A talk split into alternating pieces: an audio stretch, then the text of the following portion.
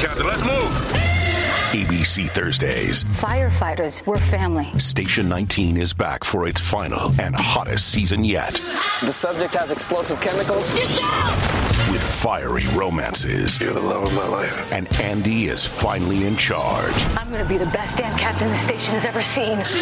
Station 19. All new Thursdays, 10, 9 central on ABC and stream on Hulu. Survivor 46 is here, and so is On Fire, the only official Survivor podcast. And we have a twist this season. The winner of Survivor 45, Dee Valladares, will be joining us every week. We're going behind the scenes of the biggest moments, the how and the why things happen, and the strategy and analysis you can only get from someone like me, a Survivor winner. Listen to On Fire, the official Survivor podcast, wherever you get your podcast.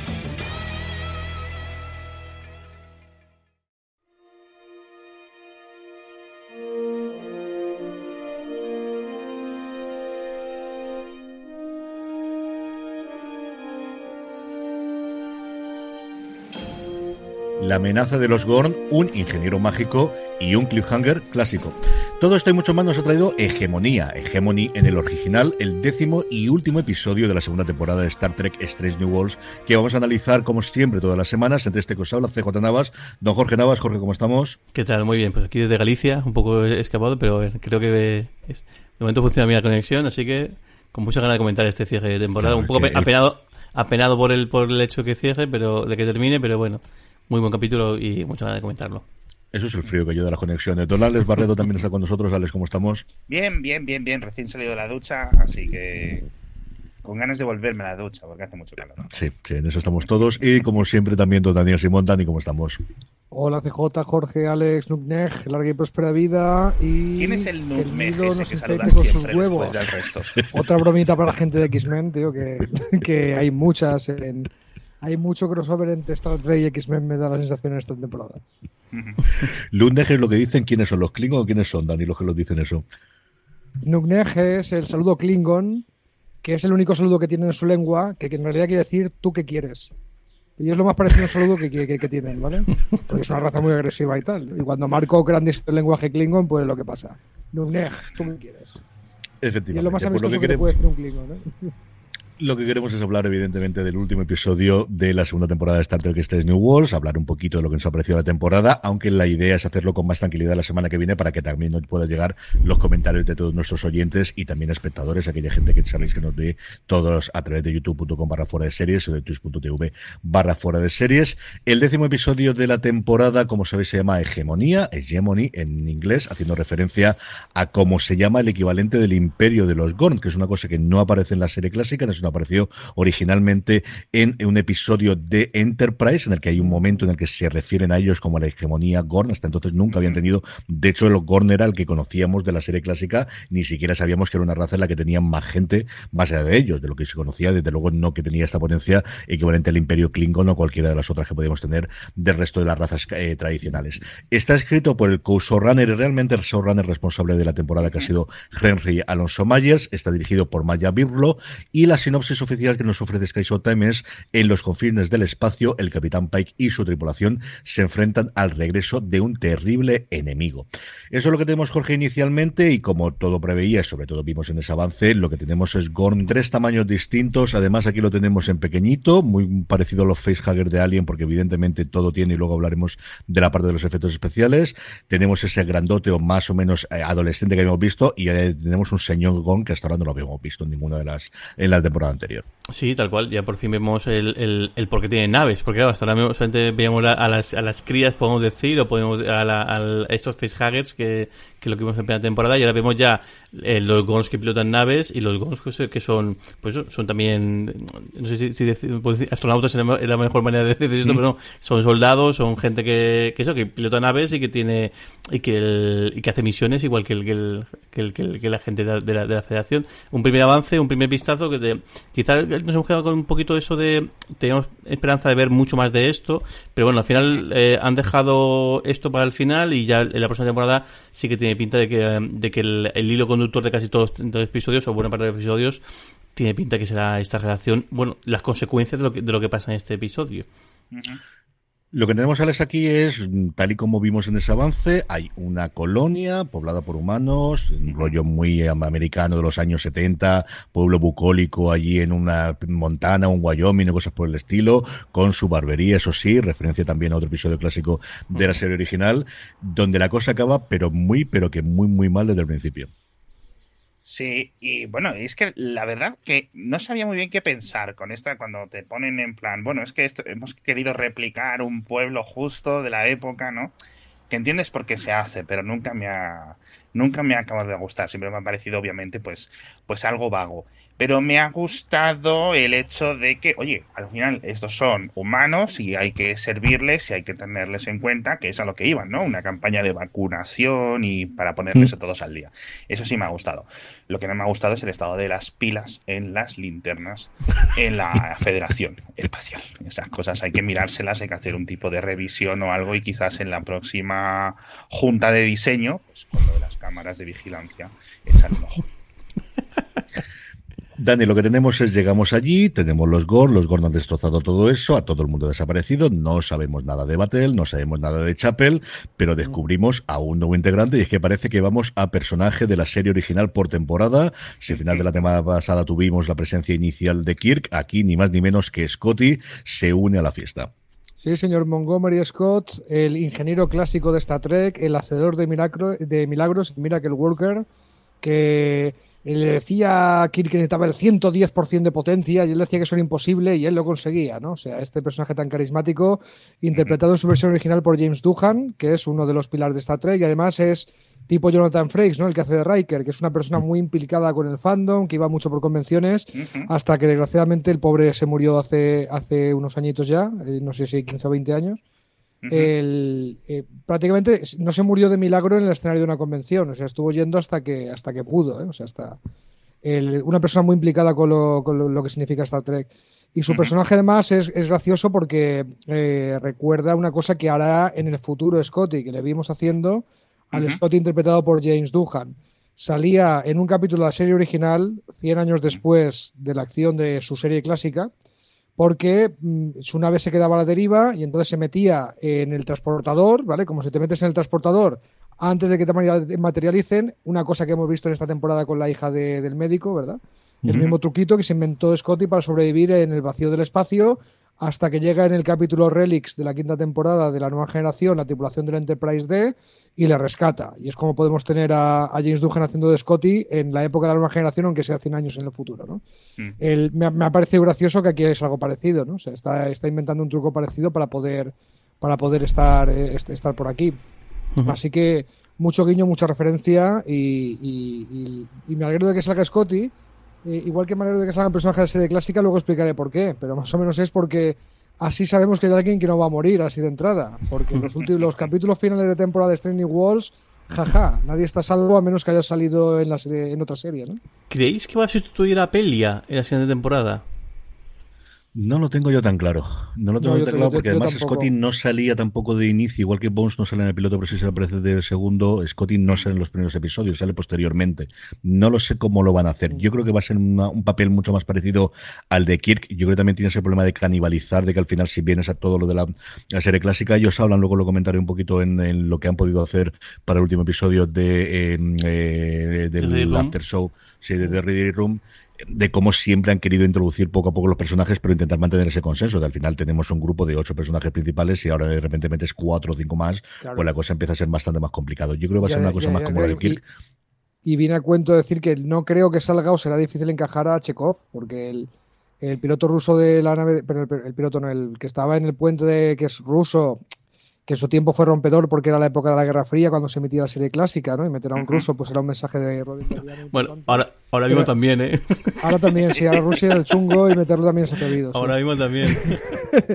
Pero es verdad que Chekhov era el más jovencito, se incorporó en la segunda temporada. Hay un histórico fallo de continuidad que luego lo contaremos con la ira de Khan pero sacar a, a, Chekhov ahora sería prácticamente sacarlo en el instituto o en la guardería. Entonces, yo no lo descartaría que lo sacasen y lo hilasen con la esta mm. de la eh, de, la academia de Starfleet. Si eso de adelante con todos los pues Sí, lo, tienen votando, lo tienen votando, sí.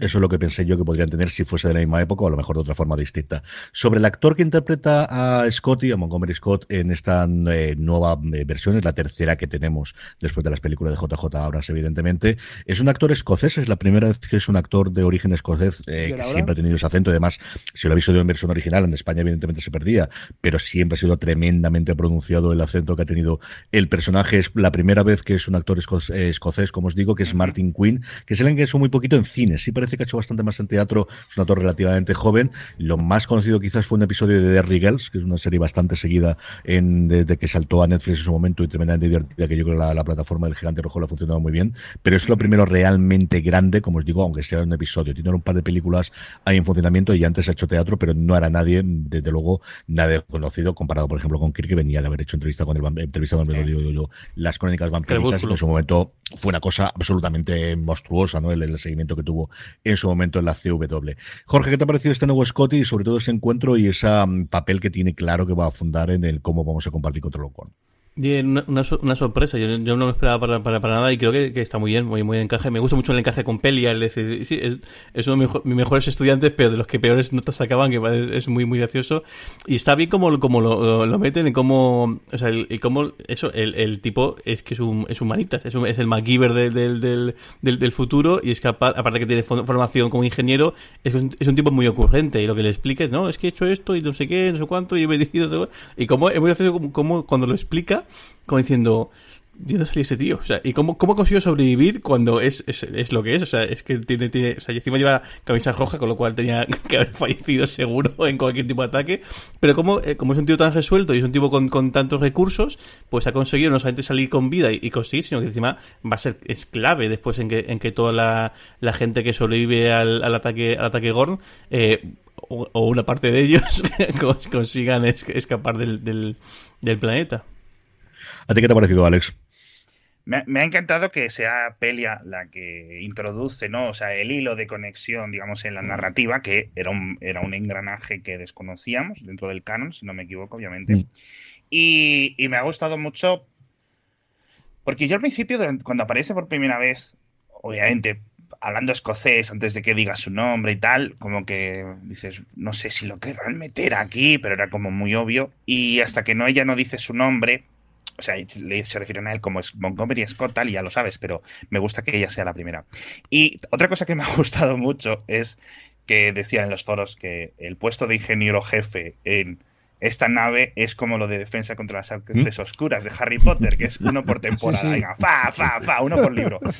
Y de momento Pelia lleva 10, 8 episodios, porque yo creo que los dos primeros no salió algo así, así que no sé si tardará mucho en darle el paso o el, el Montgomery Scotty acabará llegando en el futuro. Pero mi apreciación personal, por cierto, al inicio del episodio es que pensaba que él había sido una especie de eh, traidor, es decir, que era como una especie de humano que estaba con los Gorn ayudándoles algo así, porque me daba como muy mala espina, la verdad. Dani. El, hablando un poco, ah, perdón, el, hablando un poco de, de, esto de personajes que no sabemos si van a seguir con nosotros, uh -huh. yo ya dije mi predicción de que el hermano de Kirk no está en canon, no sale en otra serie más que en esta, y eso te pone una diana en la espalda en esta serie como estamos viendo. Uh -huh. vale, veremos qué pasa con el. ¿Cómo se llama de nombre de pila? Sam. Uh -huh. Sam, Sam, Sam Kirk. Acá el Kirk del bigote, pero yo creo que puede palmar también. Yo creo que hubiese tenido más efecto si lo hubiese matado en este episodio, pero es cierto que no lo hemos visto demasiado, mmm, pero podría ser a la vuelta, que ya veremos a ver cuándo tenemos la vuelta. Claro. Y si lo hacen, yo creo que será en un capítulo en el que también esté Jim Kirk. O sea, porque sí, creo, sí. la manera de darle drama o de darle un poco de tensión, un poco de chicha, es que que si al final fallece o lo que sea, que, que el Jim lo sufra o que sea consecuencia de algo que haga, para darle un poquito más de carga em emocional y demás, a matarlo y como que tu hermano ha muerto, no sé qué, pues como que pierde un poco de chicha eso, ¿no? Y además, sobre todo, eh, lo que siempre. Eh, yo creo que sí, por el hecho de lo que vimos en el capítulo con, con eh, del viaje del viaje en el tiempo, del viaje a otro a un paralelo. El hecho de que uh -huh. el, el, cuando él ayuda a Alan es porque, como que, que, que en tu mundo eh, mi hermano sigue vivo. Y eso creo que claro. también es un. O sea, si, si el que digan eso tiene, su, carga seguro. Sí, no, y, y, pues ahora ya van a ser dos. Dos. Jorge, en el otro parte que tenemos antes de llegar a Cliffhanger y de cómo concluye el episodio, el otro momento que tenemos, eh, hay dos grandes momentos, ¿no? Uno de ellos es ese combate en gravedad cero que tenemos entre Spock y Chapel, que es la única superviviente, porque al final, mira, estas cosas que ocurren en Hollywood, y es que es la única superviviente contra este con adulto. ¿Qué te ha parecido esa escena? ¿Te ha gustado? ¿No te ha gustado? ¿Te ha dejado con ganas de más? ¿Qué te ha parecido?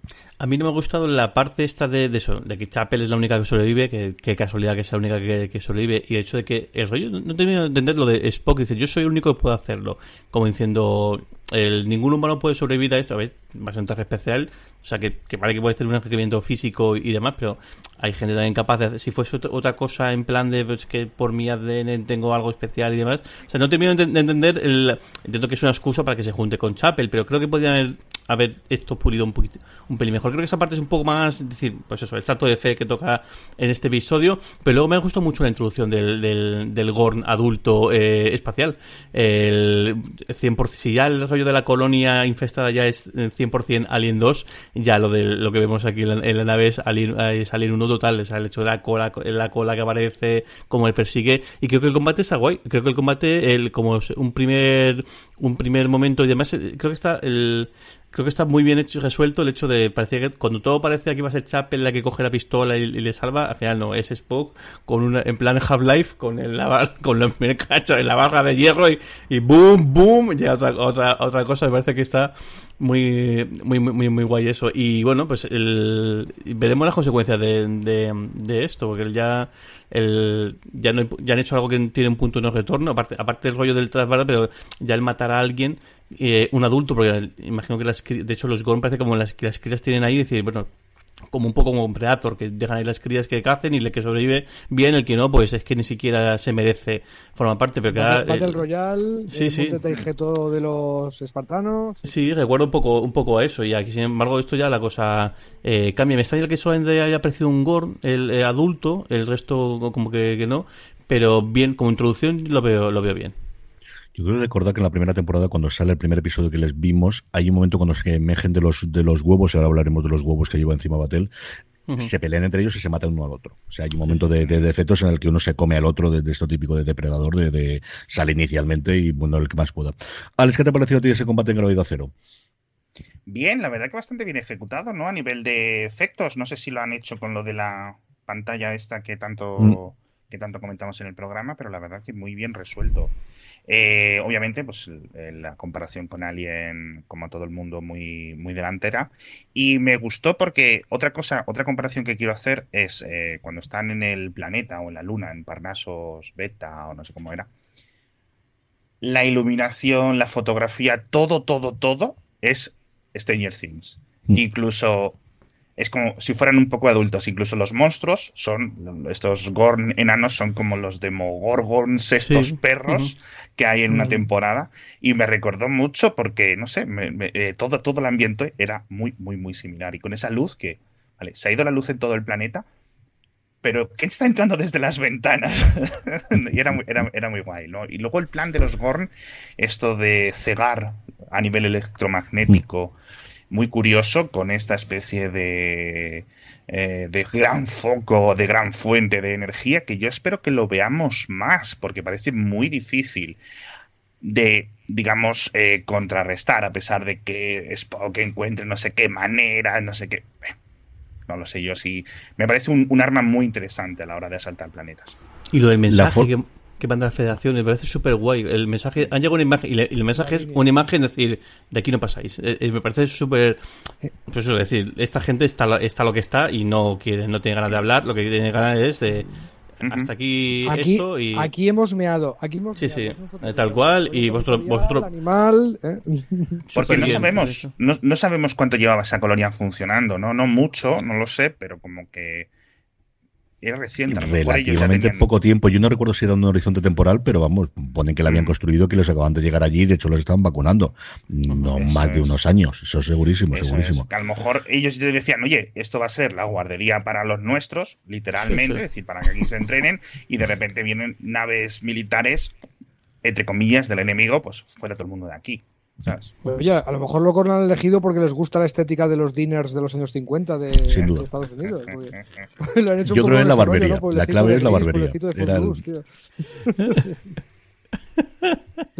esa elección estética es curiosa y, le da saborcito de serie original también, ¿eh? Mm. Porque cuando llegaban a un planeta en la serie original muchas veces la civilización alienígena ya era Estados Unidos años 60. El, a, mí, a mí me gusta porque le da saborcito, sí. Esa operación que hacían en Gravedad Cero era todo para coger algo que ya hemos visto ya en alguna de las películas y también en alguna de las series posteriormente, que es coger el disco y utilizarlo como arma para eliminar precisamente esa especie de pirámide o esa antena gigantesca que teníamos.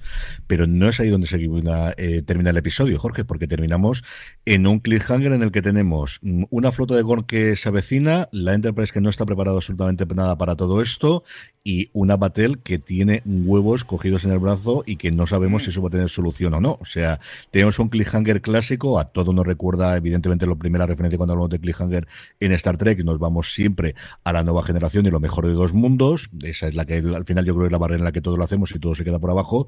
Pero dicho eso, yo creo que no queda como un mal cliffhanger sobre el, el momento de duda de Pike, porque yo la primera vez le hemos visto hacer el payaso, le hemos visto retirar muy rápidamente las bandejas de comida cuando ha venido la madre de Spock, le hemos pero ese momento de totalmente bloqueo de la situación me supera, yo no recuerdo habérselo visto en ningún momento. Jorge, o al menos que le permitiera, que, dejase que todo el mundo la viese alrededor. Claro, es, es su Kobayashimaru, podemos decir, ¿no? Es una, una o sea, no en entrenamiento, sino en la vida real. Es decir, qué decisión tomas cuando está tienes la decisión que, tienes que tomar depende sea, depende de la vida de tu tripulación y, por extensión de tus amigos y tus amigas tus amigas eh, una posible guerra con la Federación que es un poco lo que le pasa a, es una decisión como eh, Michael Barham en, Discovery la toma a las bravas es decir pues si tengo que jugarme la guerra me la juego y ya está pero porque también verá que ella no es capitana y no, valora lo que hace es ser impulsiva. Y aquí está muy bien ese momento de reflexión porque es un momento de reflexión de Hostia, es que esta decisión es muy, muy grave. Hasta ahora siempre era ejecutiva. Además, eh, está muy bien porque incluso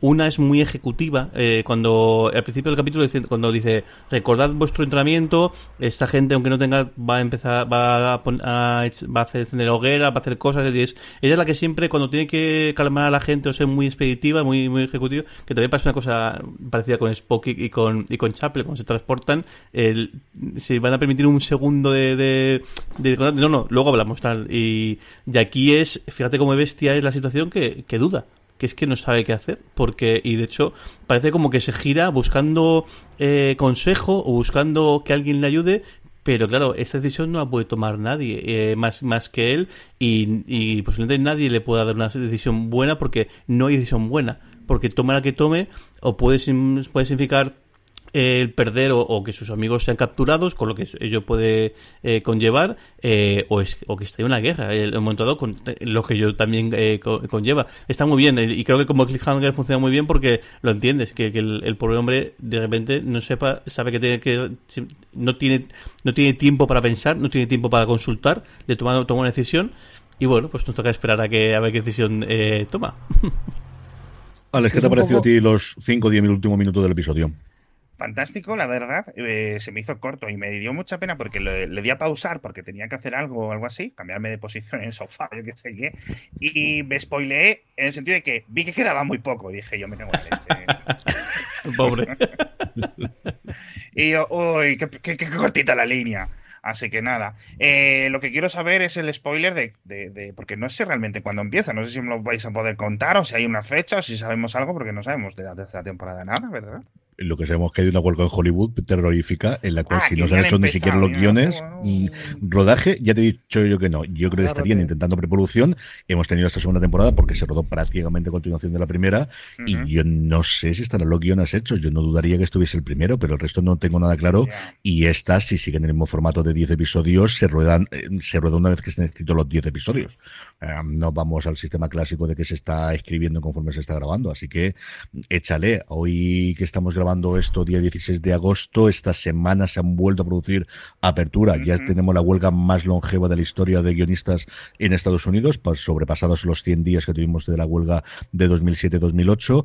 Este pasado jueves parece que se reunieron, tuvieron una contraoferta o al menos una comunicación por parte de los productores a los guionistas que van a, volver a hablar. Un mensaje como los Gorn. Sí, sí, aquí es que hace dos semanas era, era era la época antigua mía, pero asamblearia total. Es decir, vamos a reunirnos para ver si nos reunimos. O sea, eso es mi época de asamblea de vamos a votar para ver si votamos. Cuestión de orden. Y estamos de acuerdo que no estamos de acuerdo. Esa es mi época asamblearia universitaria, pero vamos, todas. Eso era el canon de cómo hacía las reuniones de siete horas y cómo acababa sabiendo que no te íbamos a poner de acuerdo y votando para ver si votabas. Pues aquí igual, eso fue hace dos semanas y esta semana parece que la cosa va para adelante. Ya veremos a ver cómo está el invento. Pero vamos, en rodaje. Jorge y Dani, que militan en partidos de izquierda, suspiran. sí. Entonces, yo no creo que antes de 2025 veamos la siguiente temporada ni de coña, vamos. Salvo que esté todo, todo escrito. Lo que es posible que esté Alex, escrito ya. la cabeza para los que estés en podcast. Quizás está todo escrito previo, que sí, eso sí que es posible, porque yo imagino que, que esto, claro, se grabó en 2021, ¿no? Si me equivoco la temporada, porque está en plena no, se ver 2022 fácil. Mm, Yo, ahora, si se ponen las pilas, yo creo que en nueve meses la tienen sobre todo si empiezan a, a, emitir antes de acabar de terminar todos los episodios de montarlos. O sea, yo creo que lo que es la grabación principal no tienes tanto eso.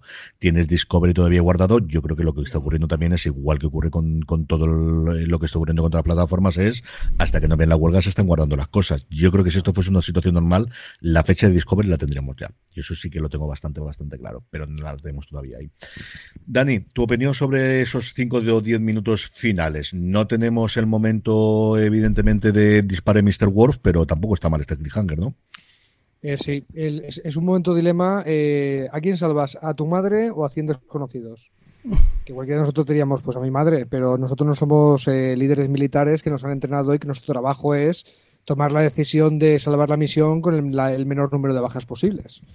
Eh, eso es todo lo que le está pasando por la cabeza ahora mismo al, al, al, caballero en ese momento. O sea, ¿qué hacemos? O sea, ¿qué hago yo para salvar la vida de esta gente y cuanto más mejor, aunque tenga que sacrificar eh, a gente que me importa más que, otros, ¿no? Eh, muy duro, muy duro, muy, muy bien interpretado por Anson Mouth, también yo, yo, creo, yo creo que lo transmite muy bien. Y no tengo ni idea de lo que va a pasar. No sé qué va a pasar con la que tiene los huevos, no sé qué va a pasar ya te digo, con ningún personaje que no he visto en otra serie de Star Trek. Mm. Y eso habla muy bien de la tensión dramática que se crea. El, sí. Casi me alegro de que no maten a nadie en este último capítulo, porque eso ya lo han hecho en la temporada anterior. Está bien que no abusen. Mm, yeah. Y no sabía dónde meter esta morcilla, pero lo que no me gusta del episodio es que cuando el capítulo de Gorn me está pareciendo demasiado repetitivo. O sea, jaja, eh, Alien, eh, eh, la saga de Alien en Star Trek, ¿no? Uh -huh. En Star Trek nadie puede oír tus gritos. Nos podemos reír mucho de eso una vez, ¿vale? Que les uh -huh. haya salido demasiado parecido una vez. Dos veces ya es que es que les falta un poco de creatividad al respecto, en mi opinión. No quiero que cada vez que salgan los Gorn estemos haciendo bromas de Alien en Star Trek.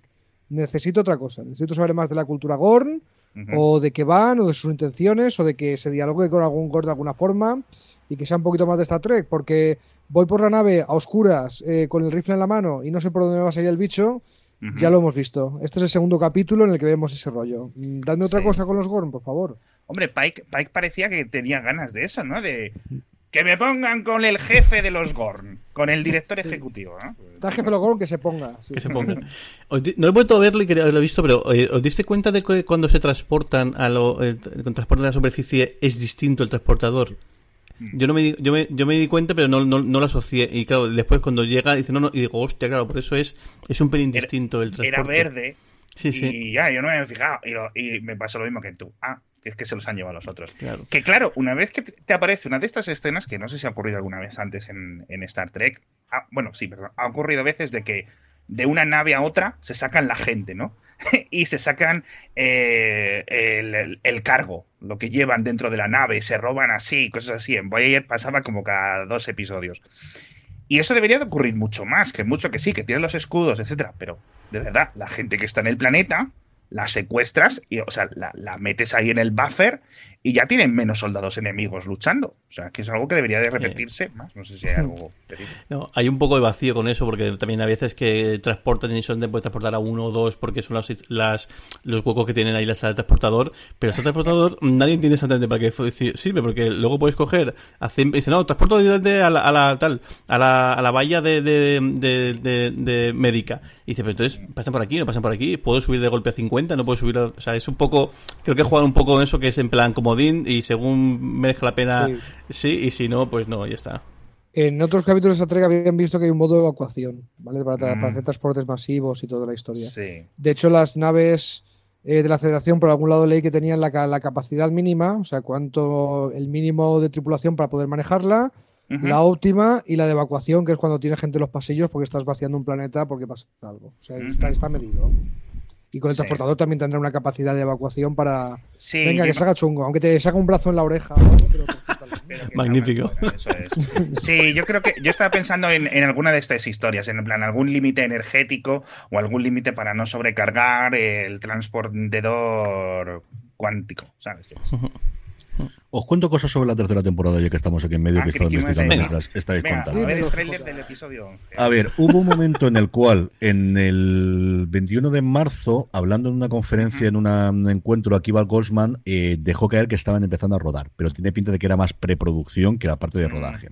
Oficialmente en su momento estaba previsto que el rodaje comenzaría el 2 de mayo. ¿Vale? Pero eso se quitó el 17 de abril, que es cuando se puso, es este listado que estaba en IMD Pro de inicio de, de graduación, se quitó el 17 de abril, que es cuando empezó la huelga de guionistas. Entonces, ¿es posible que estén todos los episodios hechos? Si estaba previsto para mayo el comenzar el rodaje, más allá de ajustes para arriba y para abajo de guiones de última hora, tiene pinta de que sí, de que estaría. Originalmente la idea era rodar entre mayo y septiembre de este año para poder eh, empezar en, o para poder emitir en agosto o septiembre del año que viene, tener la temporada ah, en pues. verano del año que viene o la vuelta de verano, teniendo en medio evidentemente Discovery. Y no sabemos qué va a ocurrir, porque no sé ahora mismo el momento en el que está, tanto la película de, de, sección 31, que no sé si está en el modelo justo, entiendo que sí, como especialmente la parte de la flota estelar, sabiendo que además, lo y teniendo por detrás todavía la nueva temporada de Lower Decks, que se estrena esa sí a la vuelta de septiembre, al menos en Estados Unidos, veremos lo que tarda aquí en llegar a Sky Show también en España. Esa es como estaba la cosa. Entonces, si están todos los guiones, es en momento que llegan a un acuerdo con los actores, es relativamente sencillo, más allá de problemas de agenda, que se va a ser la segunda movida de todo este movidón, que va a ser un movidón de la leche pero sí que se podría, más allá, como os digo, de los problemas técnicos y los problemas de agenda, si están los guiones hechos, sí que se podía rodar. Para emitir en agosto o septiembre de 2024, pues igual sí, si se dan prisa, se gastan pasta en los efectos especiales y en, la postproducción, no sé si podría ser. tres meses para grabar solo, o sea, creo que Sí, es normalmente la, la, fotografía ¿no? suele ser mucho más. Tres, cuatro meses, diez episodios, sí, no suele ser mucho más, ¿eh? O sea, películas sí que tardan muchísimo más para hacer la peli, pero en series eh, lo normal son de 10 a 12 días por episodio, no es mucho más, todo lo que se vaya de ahí ya se va de madre, ya tiene que ser pues un, juego de tronos, una cosa muy bestia. Pero es rarísimo que tenga más de 10, 12 días y tradicionalmente era ni siquiera eso. En fin, eh, momentos favoritos, escenas favoritas, Jorge, que hayas tenido a lo largo del episodio. Pues es complicado quedarse con, con, algún momento. La, la, verdad, no sé, el, no, no, sé, no destacaría ninguno. Quizá también, quizá me gusta la parte en la que el, cuando todo el hecho de que la han eh, es medio la experta en, esto, que la que va explicando un poquito, pero también ella para ella es un poco sorpresa de, todo lo que está viviendo. Y creo que también está bien el, el, resto como que van un poco a ciegas, son y ella es la que sigue controla un poco. Y luego eh, sí que la parte del, maletín me hace mucha gracia el maletín este que traen especial, como decir, sí, sí, mucho rollo de, de somos la flota, la flota estelar, estamos de investigación, tal, pero sí, sí, pero mientras tanto hemos estado, por lo que pueda pasar, y eh, traer el maletín y como el hecho de que el código y demás, y que decir, no, no, todas las naves de la flota estelar, que también está bien pensado de cara a la siguiente temporada, si al final hay una guerra o hay un estallido, pues que sabe que, que la federación no le pilla de nueva, sino que este escenario lo tenía más que, más que contemplado. Esa parte creo que está bastante guay. Alex, momentos, escenas, cosas que te hayan gustado especialmente del episodio. Eh, por llevar la contraria a Dani, el rollo Alien, ese, escenas y escenas en silencio, a mí me, me gusta. A ver, que también le doy la razón. Si al final eh, depende de dónde pongan los, los huevos, esos gor nuevos que salen han cogido, digamos, atributos, ¿no? Adjetivos, partes de la apariencia de la persona o del ser vivo donde estaban los huevos, pues eso ya empezaría ya a rascar. Si lo dejan así rollo Alien eh, Zerg del StarCraft, pues perfecto, ¿no? no ser, bueno, que incluso podría tener, ¿no? Zerg, al final, pues con una, eh, una especie de no, pero estaba pensando en la reina y entonces ya serían demasiados paralelos a lo mejor con los con los Borg, pero pero bueno, podrían tener cositas, la verdad que por ahí hay un montón de tropos que creo que pueden ser más interesantes que tirar de, rollo alien, pero vamos, que si en el, el 301 aparece la nave de Wulan Yutani o como se diga, pues me lo, tampoco me sorprendería mucho. Dani, por tu parte, escenas, momentos o cosas que te hayan gustado especialmente del episodio. Eh, me ha gustado el combate, que lo ha comentado muy bien Jorge. Eh, me ha gustado el, cuando se ve todo lo que ha dicho Jorge también de Scotty es un friki, un MacGyver que con tres eh, pinzas y un alambre te puede hacer un phaser y se ve también. En un momento dado saca, no, no, mira, yo he puenteado aquí los pirulos de los forcios y he polarizado el retrovisor y mira, y sale un aparato ahí que es una masa imposible de cachivaches y de circuitos y tal que solamente un maker friki del espacio como es el Scotty que conocemos podría hacer. La jaula que se monta el tipo. otro capítulo clásico, City on the Edge of Forever, eh, viaje en el tiempo forzado. Y, se ve obligado Spock a reproducir un tricorder con tecnología de los años 60 del siglo XX. Ahí, pues una mesa llena de alambres y de transistores y de cosas. Eh, me, recordó un poquito a eso.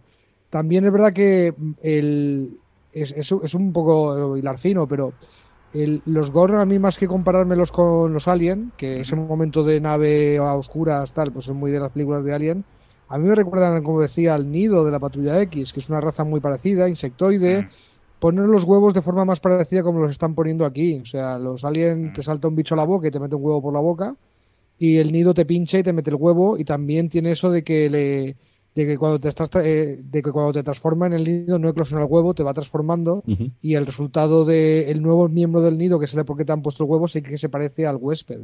O sea que el, esta raza clásica que debutó en el 82 en los talleres de X-Men o sea que es más o menos contemporánea de, Alien el, creo que bebe también de ahí. Y no es la primera cosita de X-Men que hemos visto la temporada y en este nuevo Trek sí yo hay dos, cosas que más me han sorprendido. La primera de Scotty, porque es cierto, y mira que tenía que lo pensado, de no hay, y el momento que lo oí hablar con el acento dije, es Scotty, sí o sí, y luego lo hemos, habéis comentado vosotros también, el momento del transportador. Y me pasó igual que a Jorge Alex y yo creo también a Dani, de algo raro pasa en este transportador, pero no cae, o al menos no hace la relación hasta después de lo dice Pike. Yo creo que eso está muy, muy bien, y en este mundo tan de, spoilers y de teorías y de que es raro de que no se avance algo y que no sepas, la verdad es que los dos esos momentos me gustaron mucho, mucho del episodio. Del episodio en general me ha gustado mucho confesar, a ver cómo se cierran, porque es cierto que los cliffhangers recordamos siempre los grandes momentos y luego nunca se han cerrado, pues es, es muy complicado poner el escalón y luego ver cómo lo cierran. O sea, recordamos lo, lo, mejor de dos mundos y luego el final no está mal, pero desde luego no está a la altura de cómo cerró la temporada, el cómo cierra posteriormente el cliffhanger en la nueva generación, a ver qué ocurre aquí,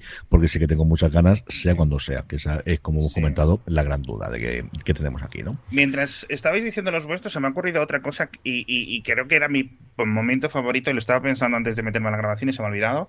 Eh, cuando em, eh, se me ha olvidado el nombre, Batel, la novia de mm. Pike, eh, se le pone así delante del Gorn y le dice, le planta cara y el otro coge y se pira. Y yo dije, uh, raro, seguro que la... Em, yo ahí sabía que estaba infectada. Sí, yo también. Yo lo que, yo lo que esperaba era que el hubiera una especie de digamos, de que la propia federación supiera más sobre los Gorn de lo que parecía y ella supiera o hubiera sido entrenada, hubiera sido, digamos, eh, enseñada a cómo combatir o que tuviera una especie de, elemento, algo así, como más sospechoso. Se había visto el vídeo de YouTube de qué hacer si te encuentras un oso, ¿no? Grítale, no salgas corriendo, ¿no?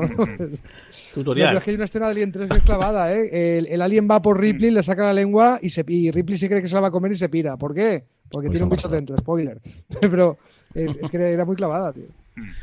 Yo me pasa lo mismo que Alex. Yo pensaba que había algo, pero no caí. Y tenía que haber caído en esa. Pero los tres momentos, de verdad que ninguno de los tres es importante. Y es, cierto que, igual que Alex dice, estaba recordando, ese era otro de los momentos que quería recordar yo. Y me gustó mucho también, desde luego, ese. It's Kaylee Cuoco for Priceline. Ready to go to your happy place for a happy price? Well, why didn't you say so? Just download the Priceline app right now and save up to 60% on hotels. So, whether it's Cousin Kevin's Kazoo concert in Kansas City, go Kevin, or Becky's Bachelorette Bash in Bermuda, you never have to miss a trip ever again. So, download the Priceline app today. Your savings are waiting. Go to your happy place for a happy price. Go to your happy price, Priceline. Hablamos si queréis ya de The Ready Room, lo que nos ha traído el décimo episodio de The Ready Room, y este es el primero en toda la temporada en el que realmente se ha notado la huelga tanto de guionistas como de intérpretes. Porque si veis el esquema tradicional que ha tenido la serie o tiene The Ready Room, era el episodio clásico para tener a dos invitados, que era Henry Lawson Margers, también a lo mejor podría haber ido Kuzman o podría haber ido Akiva Goldsman, para contar cómo se ha cerrado la temporada, hablar de los cliffhangers, hablar de cómo pueden tratar el eh, y qué vamos a hacer, que Witton le diga que no puede contar de la tercera temporada y os no puedo contar nada, pero nosotros va a ser maravilloso y estas cosas y evidentemente traer a Martin Quinn para hablar de cómo es incorporarte a la nueva serie, cómo es hacer un personaje tan discótico como es con Scotty, pues claro, con las huelgas no tenemos a ninguno de los dos, porque hasta ahora lo que yo creo que habían hecho era viendo la cosa cómo iba a ir, o sobre todo yo creo que porque como tenían la huelga de guionistas y todavía no da la de intérpretes, fueron grabando todas las llamadas y por eso en los últimos episodios no están allí con Will Wheaton en el escenario, sino que todas son llamadas eh, por videoconferencia porque yo creo que vieron las orejas al lobo y uh, vamos a intentar grabar como sean las, entrevistas, porque lo que permitía el sindicato era si las entrevistas estaban grabadas sí que las puedes emitir, pero no puedes hacer ninguna parte de aquí. Pero aquí, claro, no han podido hacer o no tuvieron la previsión o no han podido hacer ninguna de ellas dos. Así que, como os digo, es el primero en el que yo, desde luego, viendo esto y conociendo cómo funciona el patio, es aquí, mm, esto no es lo que queríais para el último episodio, sin ningún género de duda, pero no se ha quedado más remedio. Entonces, ¿qué es lo que tenemos? Tenemos un making of de casi ocho minutos bastante extenso de cómo se hizo el episodio, con tres enfoques principales. Una es el diseño de la colina. Primero es, bueno, de cómo se diseñó la colonia y luego es muy curioso de la diseñamos entera y luego la destruimos. Porque, claro, los mismos escenarios que utilizaron son una vez que atacan los Gorn, como la han destruido absolutamente todas. Rodaron todas las primeras escenas y luego todas las después. Luego, como decidieron introducir a Scotty, ahí sí que habrá Kurzman diciendo, teníamos muy claro que iríamos introduciendo poco a poco todos los personajes de la serie clásica. No habla el actor, no sé si es porque no lo tenía en el set o solamente estuvo esos momentos y ya está, pero habla los directores. Y luego, pues el cliffhanger, la tradición de los cliffhangers en la serie de Star Trek y cómo lo planeaban y cómo todo va a salir muy bien y ya está. Así que, ¿qué hacen de aquí estos ocho minutos hasta los treinta y tantos, que además creo que los más largos que hay para hacerlos, pues lo poquito que pueden hacer que es enseñar los efectos especiales. Y aquí lo que tienen es veintitantos minutos para que los aficionados a efectos especiales podáis disfrutar mucho de cómo se ha hecho muchas cosas, pero especialmente los Gorn. El que tiene en el estudio, mejor dicho, no están en el estudio de The Ready Room, sino están en el taller de, esto, es una compañía llamada Legacy Effects, que hace todos los efectos especiales eh, de, Star Trek, al menos la, el Strange New World no sé si el resto de las series, pero yo creo que también. Está J. Alan Scott, que fundó la compañía hace 15 años junto a tres compañeros, junto a tres compañeros y los cuatro habían trabajado durante mucho tiempo a los mandos de Stan Wilson, que para aquellos que no conozcáis, Stan Wilson es de los cuatro nombres importantes de la historia de los efectos en, Hollywood desde que existe el cine. Yo siempre me acuerdo de Harryhausen porque me impactaron muchísimo de pequeño las películas de Harryhausen cuando movían los muchitos y todo demás, pero claro, es que este hombre debutó en su momento haciendo de lo primero primero que hizo fue eh, en los años 70 en los disfraces, o mejor dicho, los trajes de Wookiee en el especial infame que tiene de aquel de la Guerra de las Galaxias en el 78 y luego fue responsable pues de un montón de las series que hemos hablado, de todos los eh, de Aliens, de La Cosa, de los dos Predators de las dos primeras películas, de toda la serie de Terminator, del primero, de la segunda y de todas las demás. De hecho, estaba cuando murió se estaba rodando la última película, él falleció en 2008, la que se estaba rodando entonces, esa estaba el metido en los efectos especiales, las tres primeras películas de Parker Jurásico y lo último importante que hizo fue por un lado Eduardo Manos Tijeras y luego Iron Man, que de hecho si encontráis en YouTube está el cómo cómo se hizo el traje de Iron Man, sale él y contando cómo hicieron y cómo fue todo el desarrollo del personaje, ¿no? Y de todo el traje. Entonces, o sea, uno tiene cuatro Oscars a su haber con las distintas compañías que tuvo. Stan Wilson es uno de los tíos curiosísimos de, seguir la carrera y de que avanzó muchísimo el arte. Entonces, eh, Alan Scott junto al resto de los compañeros lo que va mostrando son los tres tipos de con que tenemos. Ese pequeñito que se parece mucho a los facehugger que salen en de, las vientres inicialmente cuando salen del huevo y además lo vemos ¿no? en el anterior.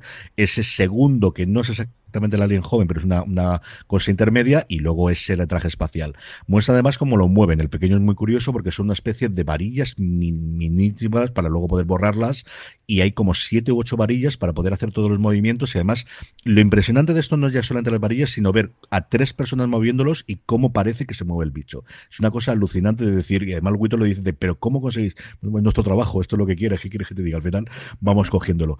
Luego el segundo, y ves todos los efectos que tiene para los es hablan un montón de cómo consiguieron los ojos, porque querían tener los ojos ovalados. Y dice, el problema de los ojos ovalados es que no puedes moverlos. Cuando tienes circular puedes mover para arriba, para abajo, para izquierda, para derecha, pero cuando son ovalados, si lo mueves para arriba tiene un efecto de profundidad muy extraño. Entonces lo que se hicieron fueron ojos dobles. La parte de fuera es ovalada, pero la de dentro es circular, es esférica, con lo cual se mueve un ojo doble y dice, además, esto hace un efecto de profundidad extrañísimo y luego cuando lo ves sabiendo estas cosas, es cierto que es así.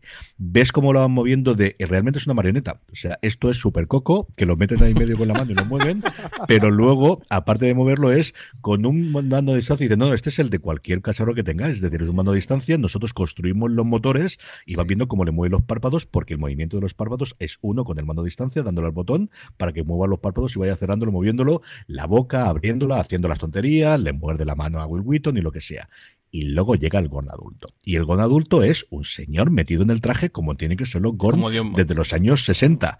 Entonces, la parte del cuello del Gorn es una malla transpirable por a través de la cual puede ver, que es un poco negro, si luego de la serie se ve menos, pero cuando veis el traje, y dice, ya que aprovechamos eso, luego hicimos en todo lo que son las juntas, porque realmente el Gorn no sabemos cómo es por dentro, lleva un traje espacial. O sea, el Gorn realmente es, este es el traje que lleva y tiene lógica que tiene.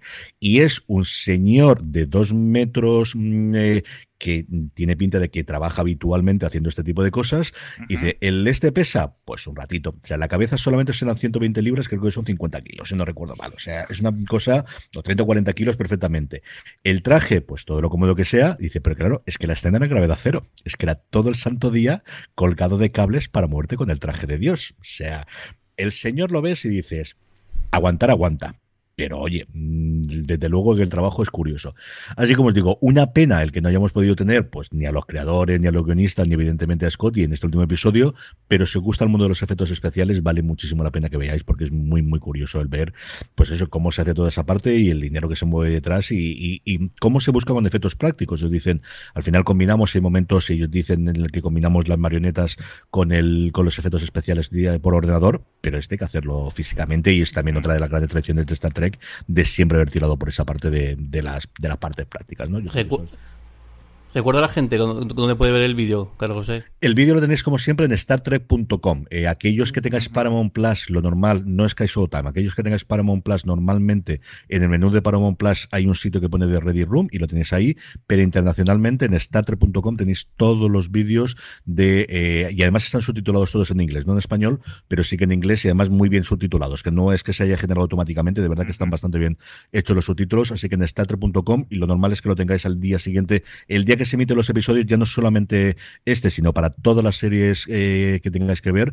Si lo veis en starter.com, lo tenéis para, para hacerlo y al día que se emite en España, normalmente ya está subido el vídeo para que podáis verlo. Yo creo que vale siempre normalmente bastante la pena. Hay mejores entrevistas, peores entrevistas, vídeos que valen más o menos la pena. Este, como os digo, para los aficionados al mundo de los efectos especiales, yo creo que vale bastante, bastante, bastante la pena que veáis. Jorge, vamos con los comentarios de los oyentes, comentarios que nos podéis hacer llegar como siempre a través de correo, ya sabéis, fuera de series.com, a través de redes sociales donde os podéis encontrar como arroba fuera de series. Nos podéis dejar también en nuestro vídeo si nos estáis viendo en YouTube, youtube.com barra fuera de series, también en Twitch y evidentemente aquellos que podéis dejándolos tanto en iVoox como en Spotify que nos permiten eh, comentarios. Y tenemos también alguno que nos habéis hecho en directo. Estamos grabando esto como suele ser habitual a las nueve y media de la noche, hoy día miércoles, porque en esto de agosto vamos con los días trasconejados. Jorge, ¿tenemos algo por ahí? Yo leo alguno de los que nos han mandado. No, en iVoox y YouTube nada. En Spotify no, no, puedo, no me acuerdo de mirarlo. Si tienes algún en directo, lo comentamos. Pues Alfoncos eh, nos decía que se parizó el rodaje cuando estaba a punto de empezar la huelga, como os hemos comentado antes. Eh, yo creo que no han llegado a rodar nada de la, de la fotografía principal. No tiene pinta que lo haya dicho. Luego, eh, también Alfoncos nos decía que este episodio no me convenció en algún aspecto y me gustó en otros. La parte de Chapel quedando viva en la nave mientras todos los demás sucumbieron y su reencuentro con Spock me rió mucho. En la parte buena, la sorpresa de Montgomery Scott y la verdad que me convenció mucho el actor. Y luego Ned Padawan nos dice, os vamos a echar de menos, todavía estoy con la intriga de si nos gustó o no la mitad final de la tercera temporada de Picard. ¿No os animáis a hacer un Lower de temporada 4? Pues algo tendremos que ver. A ver somos lo peor, somos lo peor. somos lo peor. Dani. No, no, no, pero estaba haciendo gestos, perdona, porque había perdido la grabación. ¿Lo oís bien, verdad? Sí, te oímos perfectamente, no te preocupes. Vale, vale. Eh, cosas.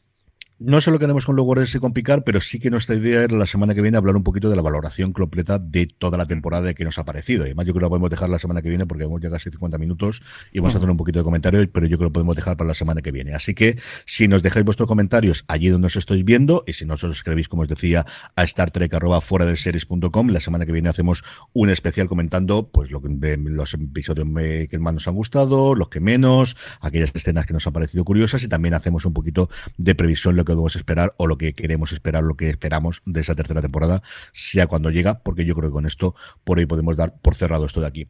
Don Jorge Navas Alejo, un abrazo muy fuerte y hasta el próximo programa. Un beso grande.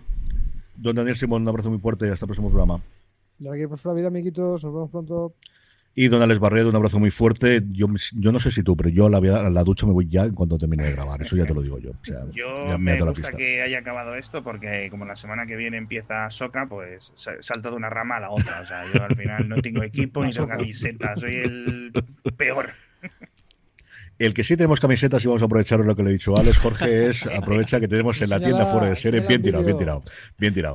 En fuera de series.com barra tienda, sabéis que tenemos todo nuestro merchandising de aficionado a las series de televisión y hemos debutado por el estreno de la segunda temporada de esa maravilla de The Bear en Disney Plus, una nueva colección sobre eh, precisamente de The Bear con el original beef que Jorge está enseñando ahora mismo en todas las imágenes, ediciones especiales incluidas, también tazas, pero sobre todo las camisetas que yo además tengo una de las primeras y la llevo con muchísimo orgullo, que me gusta mucho. La tenéis, como os digo, además de otros muchos contenidos, pasaros por fuera de series.com barra tienda, que como digo siempre, seguro que tenemos algo que os gusta.